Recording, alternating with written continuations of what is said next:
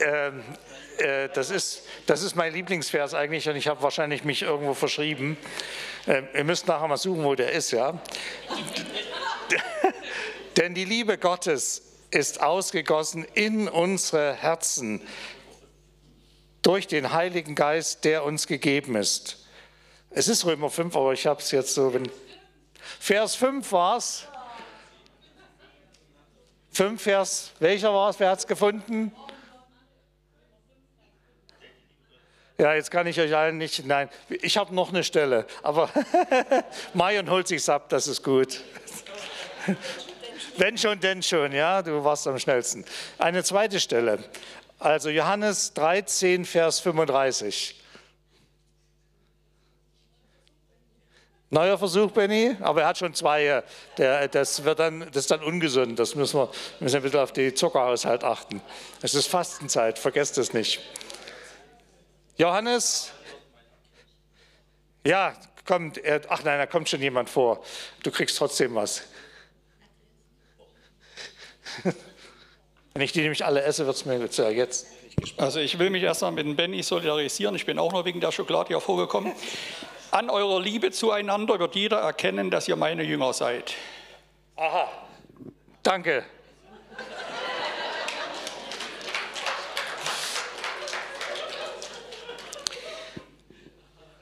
Wir merken also, die nächste Folie können wir uns anschauen, an der Liebe. Das ist das Hauptkennzeichen von uns Christen. Und das ist einmal intern, also in, in der Gemeinde hier unter uns, wie wir miteinander umgehen. Das ist das eine, was gemeint ist. Diese Liebe hast du, wenn du Christ geworden bist, in deinem Herzen. Die ist da. Du musst dir dessen bewusst werden und du darfst die dann nach außen lassen. Also manche tun alles, um das nicht nach außen zu zeigen, dass die Liebe in ihnen ist, aber du darfst es. Und darüber hinaus ist sie extern, sie will also raus aus unserem Leben. Das Ziel der Liebe Gottes, die in Jesus zu uns gekommen ist, ist, dass wir Menschen, die diese Liebe Gottes nicht erkennen, die Christus nicht kennen, dass sie ihn kennenlernen, um die Liebe zu erfahren. Das ist also ganz, ganz stark das, was eigentlich Gott will. Und deswegen finden wir an, am Ende des Matthäusevangeliums ganz klar einen Missionsbefehl. Und wir finden auch das, was ich jetzt lesen möchte und was ihr hier vorne mit seht, nämlich Markus 16, das Ende des Markus-Evangeliums, wo nochmal auch dieses Wortzeichen vorkommt.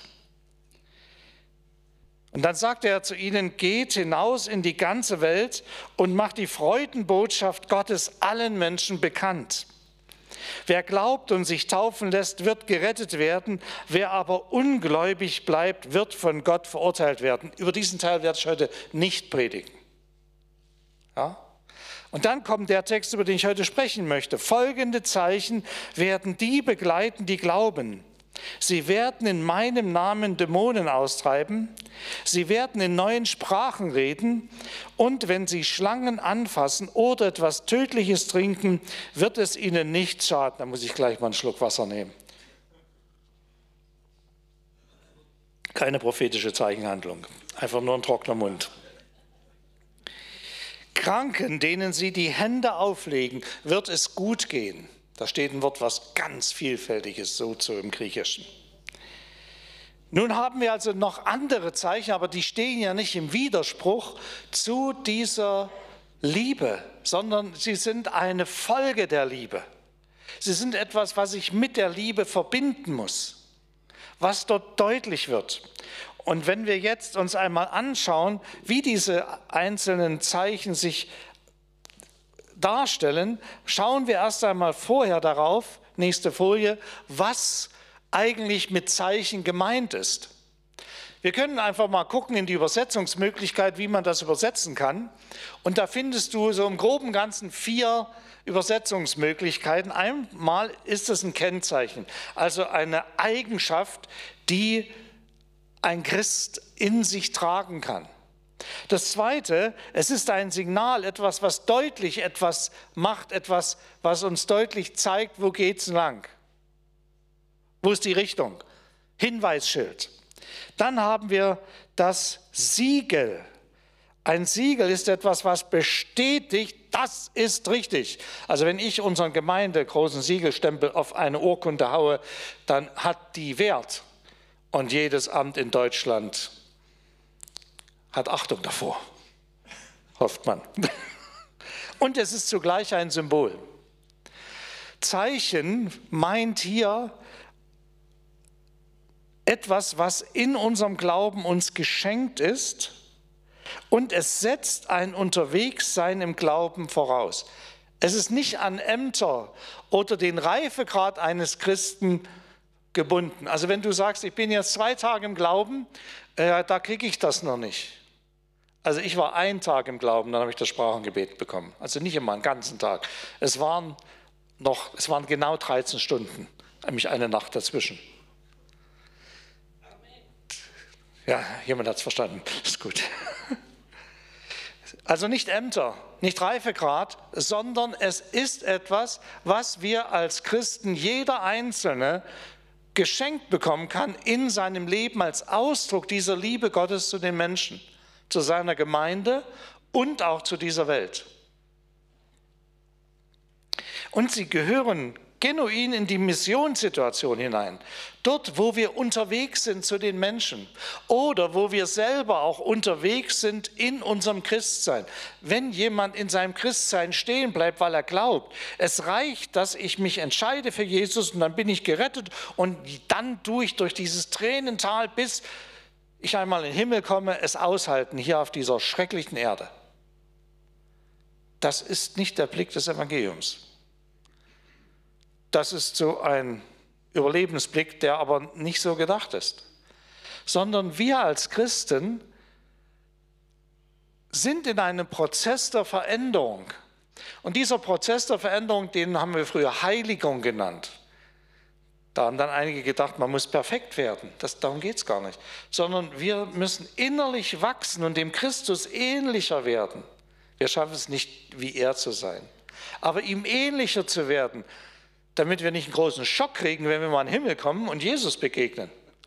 Wir müssen es ja aushalten können im Himmel. Steht nicht auf meinem Konzept, hat er gerade der Heilige Geist mir eingeflüstert. Ja. Aber es ist doch wahr.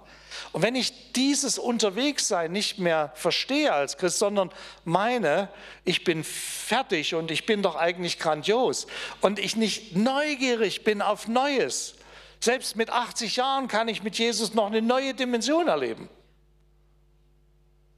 Manchmal sogar durch Tiefen, durch die ich gehe. Also ein wachstümliches Verhalten, nach außen wirkend, aber auch innerlich. Das will, will dieses, wollen diese Zeichen in mir bewirken. Sie wollen also, dass ich für Jesus unterwegs bin und auch, dass ich selber in meinem persönlichen Leben an Reife zunehme. Und Reife hat nichts mit Alter zu tun und grauen Haaren. Also ich kenne Leute mit grauen Haaren, die sind überhaupt nicht reif. Die haben irgendwo, sind stehen geblieben. Das macht mich traurig, da bin ich überhaupt nicht froh drüber. Und zugleich sind sie eine Bestätigung des Wortes Gottes. Wir reden nicht nur über unser Christsein und ich habe manchmal den Eindruck, dass wir Evangelischen an dieser Stelle irgendwo Luther nicht ganz begriffen haben. Dass wir denken, das Wort, das Wort, das Wort, aber das hat zu Luther gar nicht gesagt. Klar, das Wort, sie sollen lassen starren, hat er gesagt. Aber er hat es dann auch umgesetzt in das Leben seiner Kirche. Das Wort wird bestätigt durch die mitfolgenden Zeichen, durch das, was an Menschen passiert.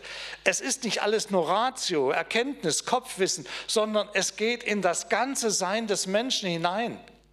Es ist sowohl auch mein Gefühl, was dabei ist, neben meiner Erkenntnis, aber es geht bis hinein in das Leibliche, dass ich berührt werde, dass ich Energie bekomme, dass neues Leben in mir sich Bahn bricht, mitten in dem Alten das Wort ist gedeckt durch die Kraft von Wundern und Zeichen in der Macht des Heiligen Geistes. Wir sind nicht nur Redner des Wortes, sondern wir sind Täter des Wortes. Das ist es. Und jetzt gucken wir uns mal die einzelnen fünf Legitimierungszeichen an. Aber da brauche ich jemanden, der nochmal nach vorne kommt und jetzt äh, wieder, ich hoffe, ich habe jetzt die richtige Bibelstelle aufgeschrieben.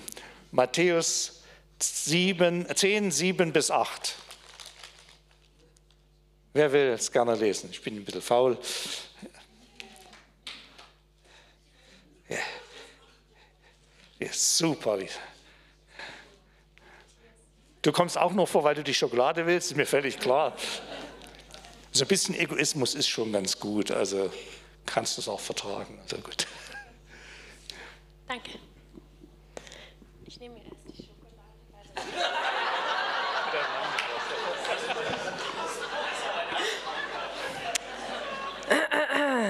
So kurz in der Gemeinde schon wissen, wie. Denn jeder, der bittet, empfängt. Und wer sucht, der findet. Und wer anklopft, dem wird aufgetan. Nee. 18, das siehst du.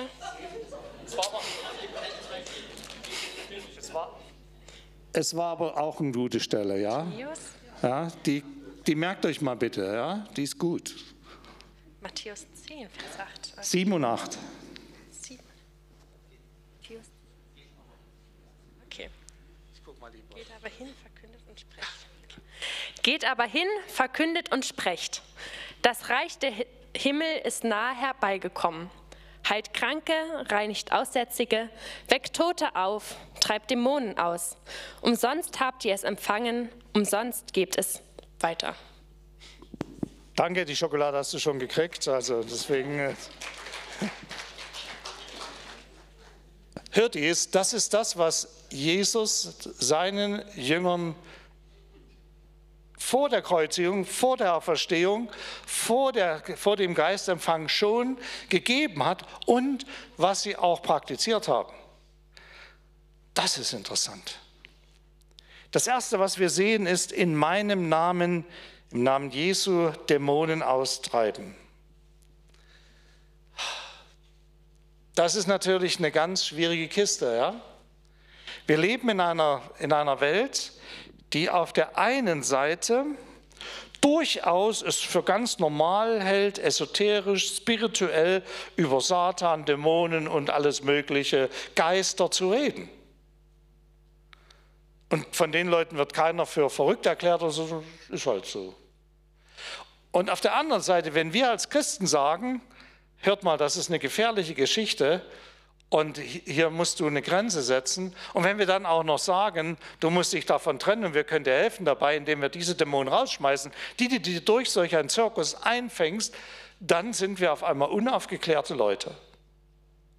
Und dann werden wir für verrückt erklärt, für unwissenschaftlich und alles Mögliche. Und wir merken, dass hier eine Gespaltenheit innerhalb der Gesellschaft ist. Auf der einen Seite das, wird das alles so als Spielchen abgetan, na ja, das kann man auch so sehen.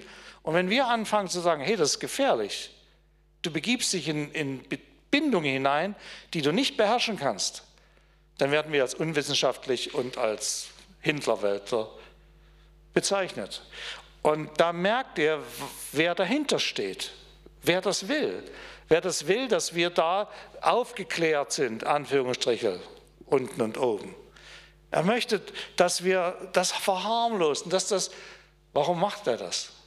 um Menschen gefangen zu nehmen, um Menschen zu fesseln und am Ende Menschen umzubringen, sie in den Suizid zu treiben. Im Moment nicht jeder Suizid hat damit zu tun, bitte genau hinhören. Aber wir merken, das gibt es, das ist eine Realität. Eine Realität, mit der wir in der Seelsorge durchaus zu tun bekommen. Die Schwierigkeit, die wir manchmal haben, ist, dass wir nicht unterscheiden können, was ist eine psychische Erkrankung und was ist ein dämonischer Einfluss. Und da brauchen wir ganz dringend Leitung durch den Heiligen Geist. Und auch gute christliche Therapeuten, die das unterscheiden können. Und Lob und Dank, sie gibt es tatsächlich. Interessant fand ich ebenfalls die Stelle, die hier steht, nämlich Lukas 10, 17. Die lasse ich euch mal nicht vorlesen. Also es war noch Schokolade da, aber nein. Die 70, in einigen Übersetzungen 72, kehrten voll Freude zurück. Herr, sagten sie selbst, die Dämonen müssen uns gehorchen, wenn wir sie in deinem Namen ansprechen. Da sagt Jesus zu ihnen, ich sah den Satan wie ein Blitz vom Himmel fallen. Ja, ich habe euch Vollmacht gegeben, auf Schlangen und Skorpione zu treten und die ganze Macht des Feindes zunichte zu machen. Nichts wird euch schaden können. Aber freut euch nicht darüber, dass euch die Geister gehorchen, freut euch vielmehr, dass eure Namen im Himmel angeschrieben sind oder aufgeschrieben sind. Die Bibel wie auch die Kirchengeschichte sprechen sehr klar, dass es diese Mächte gibt. Sie eiern da nicht rum. Und selbst Martin Luther, ich, zweites Mal heute Martin Luther, ja, ich habe in Wittenberg zwölf Jahre gelebt, man merkt, es hat Spuren hinterlassen. Ja. Selbst Martin Luther hat das gekannt, hat es gewusst und kannte das aus seiner Seelsorgepraxis ebenfalls. Aber heute wird das häufig weggeschickt. Einige schicken es weg, weil sie Angst haben, weil sie Angst haben, darauf und damit zu tun zu haben. Ja, ich kenne das, das ist nicht schön. Ich drängle mich auch nicht vor, wenn so ein Dienst ist an so einem Menschen. Aber hier sagt das Wort Gottes, habt keine Angst davor.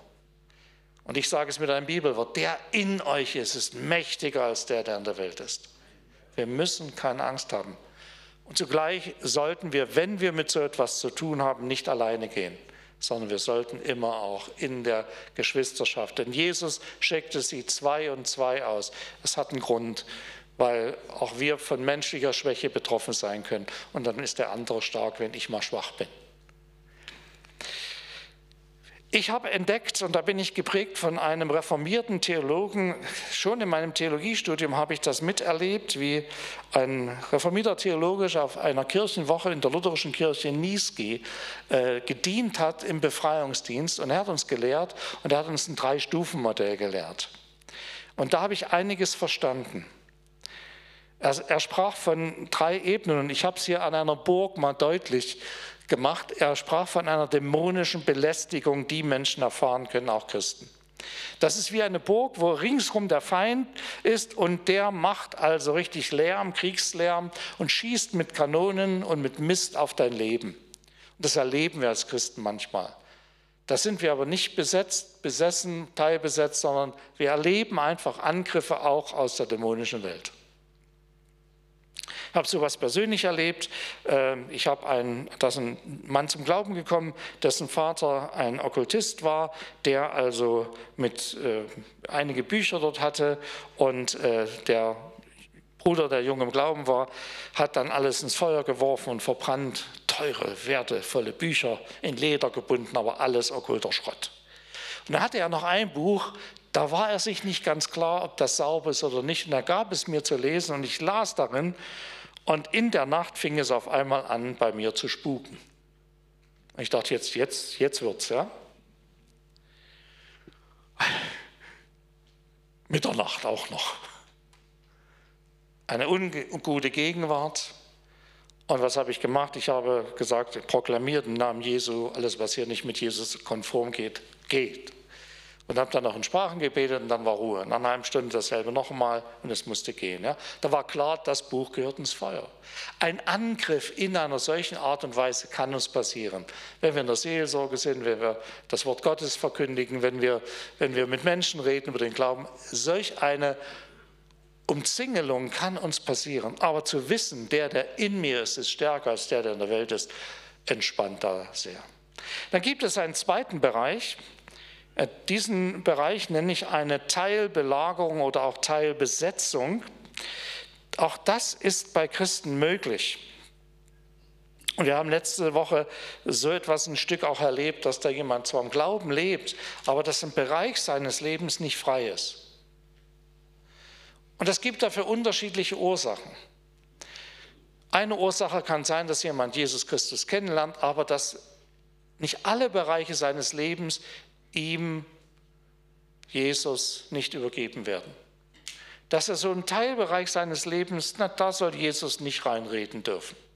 Oder wenn jemand konsequent in einer Sünde lebt und diese Sünde nicht von Jesus vergeben lässt, kann es passieren, dass in diesem Bereich seines Lebens er besetzt ist. Und er wird blockiert.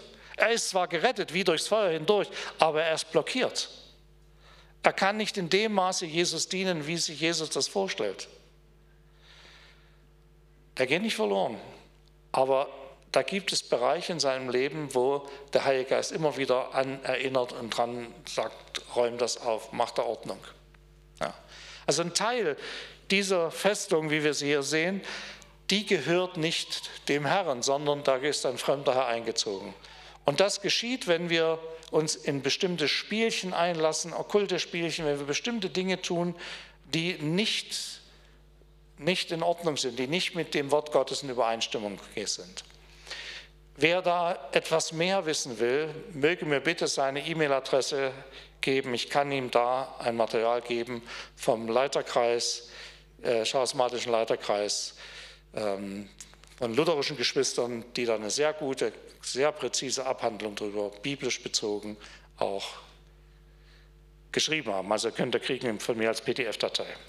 Und das dritte ist dann wirklich eine Besessenheit, wo jemand ganz und gar in einer dämonischen Bindung drinne steckt. Und das ist wirklich sehr unangenehm. Aber die gute Botschaft ist, dass hier steht, in meinem Namen werden sie diese Dämonen rausschmeißen, austreiben. Da wird Sieg sein, da wird, da wird die Kraft Jesu deutlich. Er hat am Kreuz gesiegt und wir sind die, die das erlebt haben, weil wir Vergebung unserer Schuld erlebt haben. Wir sind die, die erlebt haben, dass seine Kraft mächtiger ist als alles, was wir falsch gemacht haben in unserem Leben. Und der uns das vergeben hat und seine neue Identität geschenkt hat und seinen ganz neuen Geist gegeben hat. Und von diesem Geist kriegen wir immer mehr, wenn wir immer mehr Zufluss, wenn wir die Türen unseres Herzens offen lassen für Gott, bekommen wir mehr von diesem Heiligen Geist. Das ist nicht nur das einmalige Erlebnis in der Erfüllung mit dem Heiligen Geist, der Geistestaufe, der Indienstnahme, sondern das geht das ganze Leben durch, dass du solche Erfahrungen machen kannst. Und aus diesem Wissen heraus müssen wir uns nicht ängsten, müssen nicht davor zurückschrecken, sondern können fröhlich unser Christsein leben und auch von dieser in dieser Zeit mehr werdenden dämonischen Belästigungen, dämonischen Teilbesetzungen und dämonischen Besetzungen bei Menschen. Damit werden wir in Zukunft mehr zu tun bekommen, weil das einfach in unserer Umgebung passiert.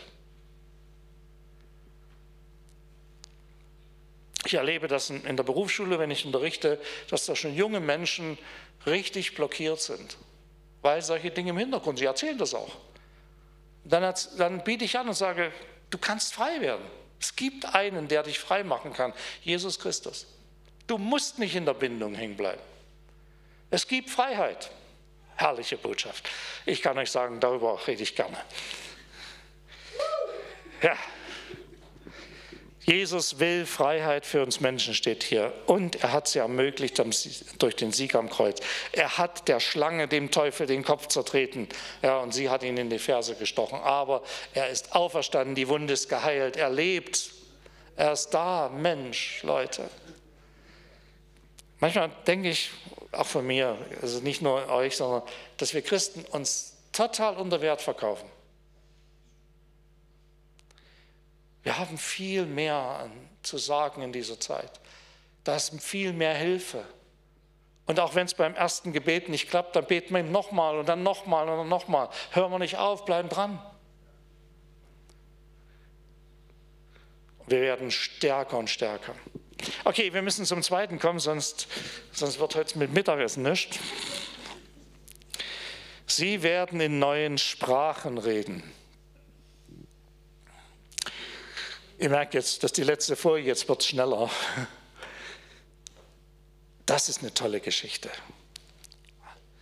Ähm, es gibt ja einige, die behaupten, das hätte dann nach den, bei den ersten Christen aufgehört und alles, was danach gekommen ist, sei also nicht ganz koscher. Ähm, ich glaube, die müssen nochmal neu die Bibel lesen. Das ist also ganz klar in der Bibel können wir lesen, dass Gott uns eine Sprache gibt, das Gebetssprache durch den Heiligen Geist, die wir nicht verstehen können, Es ist ein bisschen crazy, ich will es ganz ehrlich sagen. Als ich das erste Mal diese Sprache bekommen habe, nach 13 Stunden, nachdem ich Christ wurde, äh, habe ich, ich habe mich danach ausgestreckt. Ich wollte die haben. Habe ich auch gedacht, mache ich jetzt was? Tue ich jetzt irgendwas hier machen? Aber es war so klar, das ist nicht von mir. Eine, eine Gebetssprache, die, die alle Sprachlosigkeit beendet und die, wenn du sprachlos bist im Gebet, ja immer eine Möglichkeit gibt zu beten. Traumhaft. Während meiner Militärzeit war das das, was mich durchgetragen hat.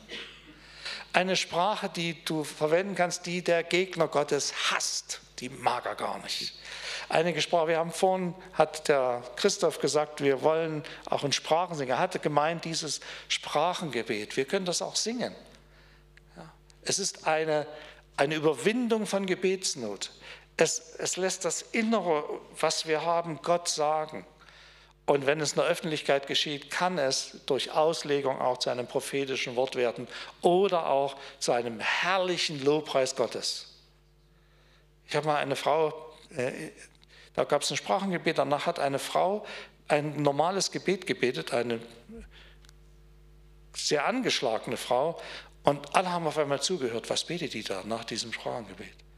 Es war ein wunderbarer Lobpreis Gottes. Es war die Auslegung. Es war die Auslegung. Sie wusste das gar nicht, aber es war die Auslegung.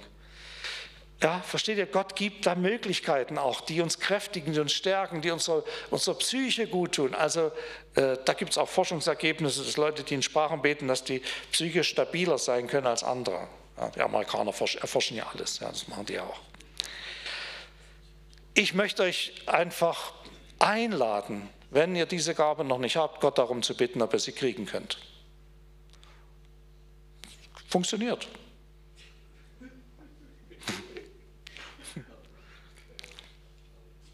Ich weiß von zweien, also die, die haben lange darum gebetet, also lange. Äh, die, der, der eine hat es bekommen unter der Dusche. Der wollte singen und auf einmal hat er in Sprachen gesungen. er war total entspannt. Wir Christen sind manchmal so verkrampft.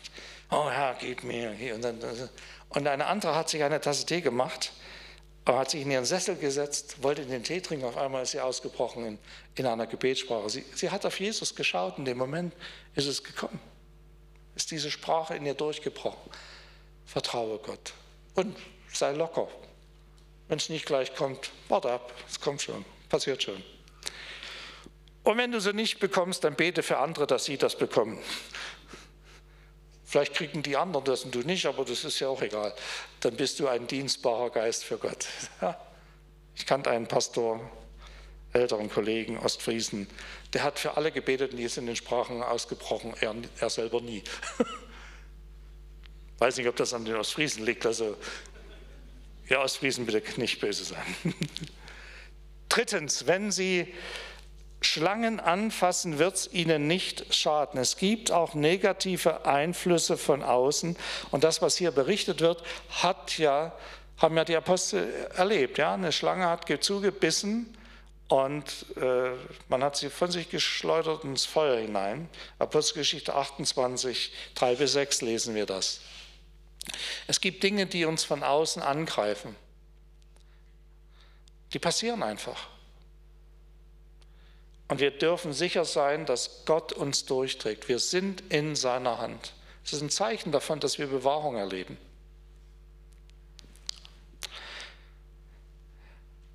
Übernatürliche Bewahrung in kritischen Momenten. Das vierte, wenn Sie etwas Tödliches trinken, wird es Ihnen nicht schaden. Das sind die Angriffe von innen, das, was ich in mich aufnehme. Das heißt ja nicht, dass ich irgendwelches giftiges Zeug essen soll. Also ernährt euch bitte doch gesund. Also das ist nicht die Meinung, ich kann alles essen und trinken, was ich will. Das, das ist nicht die Botschaft, sondern die Botschaft ist, wenn dir etwas passiert, wo du angegriffen wirst innerlich, da wisse, du erlebst Bewahrung, Gott ist da. Das darf ich nicht provozieren. So nach dem Motto, test muss mal, ja? Dann kann es sein, dass Gott sagt, nee, nee, nee, nee, nee, mein lieber Freund, jetzt sollst du auch mal Bauchschmerzen kriegen und Durchfall, jetzt sollst du mal wissen, ja, wie das ist. Nee, das meint es nicht. Aber wenn wir in solche Nöte kommen, wo wir angegriffen werden, von außen oder von innen, erleben wir, dass es uns nicht schaden wird. könnte ich eine Geschichte erzählen, lasse ich mal lieber, sonst wird es heute zu lang. Und das letzte Zeichen, das mag ich auch. Kranken werden sie die Hände auflegen. Und es wird besser mit ihnen werden. Da gibt es, dieses Wort kann man in unterschiedlicher Weise übersetzen. So steht dort ein Wort, was zugleich eine innere Heilung meint. Dass also innerlich mit diesem Menschen was passiert. Und dann erst das Äußerliche. Es kann eine spontane Heilung meinen, es kann ein Heilungsprozess in Gang gesetzt werden, so dass es Stück für Stück für Stück besser wird. Es kann aber auch sein, jemand wird, das muss man auch bedenken, jemand wird in die Herrlichkeit Gottes hineingenommen, er stirbt. Aber er stirbt im Frieden, er kommt bei Gott an. Auch das kann das bedeuten. Natürlich, wir wünschen uns, dass es bei jedem besser wird und er sofort gesund wird. Also ich träume immer von diesen Spontanheilungen. Also wenn jemand unterm Wort sitzt, ich predige und hinten schreit einer auf und sagt, oh, die Schmerzen sind weg. Herrlich. Sowas wünsche ich mir. Ähm, aber ihr seid ja alle anständig, ihr schreit ja nicht im Gottesdienst. ihr jubelt nur, sagt. Ja, das ist richtig. Andreas sagt, wir jubeln nur. Auch diese Dimension haben wir. Und bitte, das ist, da gibt es Besonderheit, es gibt das besondere Gebet der Ältesten nach Jakobus 5, wo noch mit Öl gesalbt wird, aber auch anderen Nicht-Älteste können mit Kranken beten und für sie, sie salben mit Öl. Also hier sind wir gefragt. Dann gibt es Menschen, die die Gaben der Krankenheilungen haben. Also hier gebraucht der Korintherbrief mehrere Formen der Krankenheilung, die passieren können. Es gibt Menschen, die haben da eine besondere Gabe. Wenn die für jemanden beten, da knallt und kracht da passiert immer irgendwas. Ja, verschiedene Formen von Gebet können wir da wirklich auch in der Bibel finden. Das Wichtige ist, dass wir mit Kranken beten. Und bitte ruft mich nicht alle an und sagt, äh, da ist jemand krank, äh, sondern betet selber. Betet selber, fangt an. Fangt an, mit Kranken zu beten. Tut es einfach. Ja, du fühlst dich unwürdig. Ja, du hast überhaupt keinen Bock und bist müde. Ich habe die Geschichte erzählt von Therese für die ich gebetet habe, im Anschluss einer, einer Versammlung meiner ersten Gemeinde. Und ich war so kaputt von dem Tag. Und dann kommt noch die alte Schwester zu mir und will Gebet haben, mit noch einem Ältesten. Und oh, ich hatte keinen Bock. Und von Glauben, so ein Glaubensheld war ich da auch nicht. Und wir legen, wahrscheinlich der andere war der Glaubensheld. Wir legen die Hände auf und auf einmal kommt eine Energie in diese alte Frau hinein. Die springt über eine Stuhlreihe ich habe das schon öfters mal erzählt, ja, und sagt, eine Kraft, eine Energie und die Depression war wie weggeblasen. Wie weggeblasen. Bete einfach mit Leuten und guck weg von dir. Du bist schlecht drauf, hast dich vielleicht gerade mit deiner Frau vorher gestritten. Dann überleg doch mal, warum das passiert ist. Damit du nicht beten sollst. Mach es dann trotzdem. Sei mutig, geh voran, bete mit Kranken. Bete mit Menschen mit Not. Wir brauchen Gebet, Gebet, Gebet, Gebet, nochmal Gebet. Mit den Menschen, die in Not sind. Und es gibt so viel Not in Familien, in, bei Einzelnen. Es gibt so viel. Und wir haben das Evangelium. Wir haben, wir wissen um die Kraft. Nicht unsere, sondern die Kraft Jesu die Kraft des Heiligen Geistes. Und ich finde das ja so toll. Alle Zeichen sind Vollmachtsbeweise Gottes in unserem Leben. Und das, was wir hier an den fünf Zeichen sehen, muss alles von diesem Zeichen der Liebe getragen sein. Und es ist nicht ein abschließendes, nur die fünf. Die Bibel zeigt uns noch viel, viel mehr, was da an Möglichkeiten angeboten wird. Aber es will zur Praxis kommen, es will nicht nur in der Theorie stecken bleiben. Und Achtung, bei jedem dieser Zeichen, das habe ich auch hier vorne stehen, bei jedem dieser Zeichen ist eine Aktivität von uns nötig. Der Heilige Geist macht das nicht so, indem er so das alles mal, sondern wir müssen uns und dürfen uns in Dienst nehmen für ihn. Das ist es, was das Geheimnis ist. Hände auflegen, was haben wir noch so? Austreiben, reden, trinken und so weiter. Aktive Jünger und Jüngerinnen in der Liebe Jesu gehen los. Und das machen die dann auch. Nachdem das da steht, steht am Ende da, letzter Vers, sie aber gingen überall hin und predigten die gute Botschaft. Der Herr wirkte durch sie und bestätigte ihr Wort durch wunderbare Zeichen. Das ist die Wirklichkeit der Gemeinde Jesu unserer Zeit. Das ist Erweckung. Aber eigentlich ist es Normalität des Christen. Lebens, der Gemeinde Jesu. Und da merken wir, dass wir noch mehr erwarten können, dass wir voller Freude die nächsten Tage, Monate, Jahre erleben dürfen, wo Gott etwas tun will. Das ist doch nicht nur eine Geschichte von früher. So können wir es lesen, so können wir es glauben. Aber so ist es nicht gesagt im Neuen Testament sondern es ist die Realität des Leibes Jesu, die immer mehr und mehr in allen Konfessionen nach vorne kommt. Natürlich nicht in allen Gemeinden, aber in ganz unterschiedlichen Konfessionen. Und da, da guckt der Herr nicht darauf, ob du römisch-katholisch bist, orthodox, evangelisch-lutherisch, evangelisch-methodistisch, evangelisch-freikirchlich, was gibt es denn noch alles? Ja. Selbst bei unseren neuapostolischen Geschwistern. Genauso ist es. Herrlich. Gott macht da keine Unterschiede. Lasst uns mutig mit dem Zeichen der Liebe ganz praktisch werden. Und vielleicht versteht ihr auch, was dadurch am letzten Wochenende so ein Stück hier passiert ist. Und manchmal ist das, wenn Gott etwas tut, äh, kommt einem komisch vor. Weil er manchmal auch verrückte Sachen durch seinen Heiligen Geist macht. Nicht alles, was ich erlebt habe, fand ich toll. Ich fand nicht alles toll, weil es meinem Geschmack nicht entsprach. Aber was ist denn mein Geschmack? Wenn Gott einen Menschen verändert und sein Heil ihn schmecken lässt und der auf einmal rumzappelt und zuckt oder komische Laute ausstößt, das Ergebnis ist entscheidend. Die Frucht ist entscheidend. Nicht wie krumm das Ding wächst, sondern die Frucht ist entscheidend. Das, was am Ende rauskommt. Und da bin ich gespannt und möchte mit euch gespannt sein auf das, was Gott unter uns wirkt, in unserer Stadt, in unserer Region, in den Gemeinden um uns herum. Es geht nicht nur um uns, es geht um den Leib Christi, das Reich Gottes. Ich wünsche euch ganz viel Freude dabei. Amen.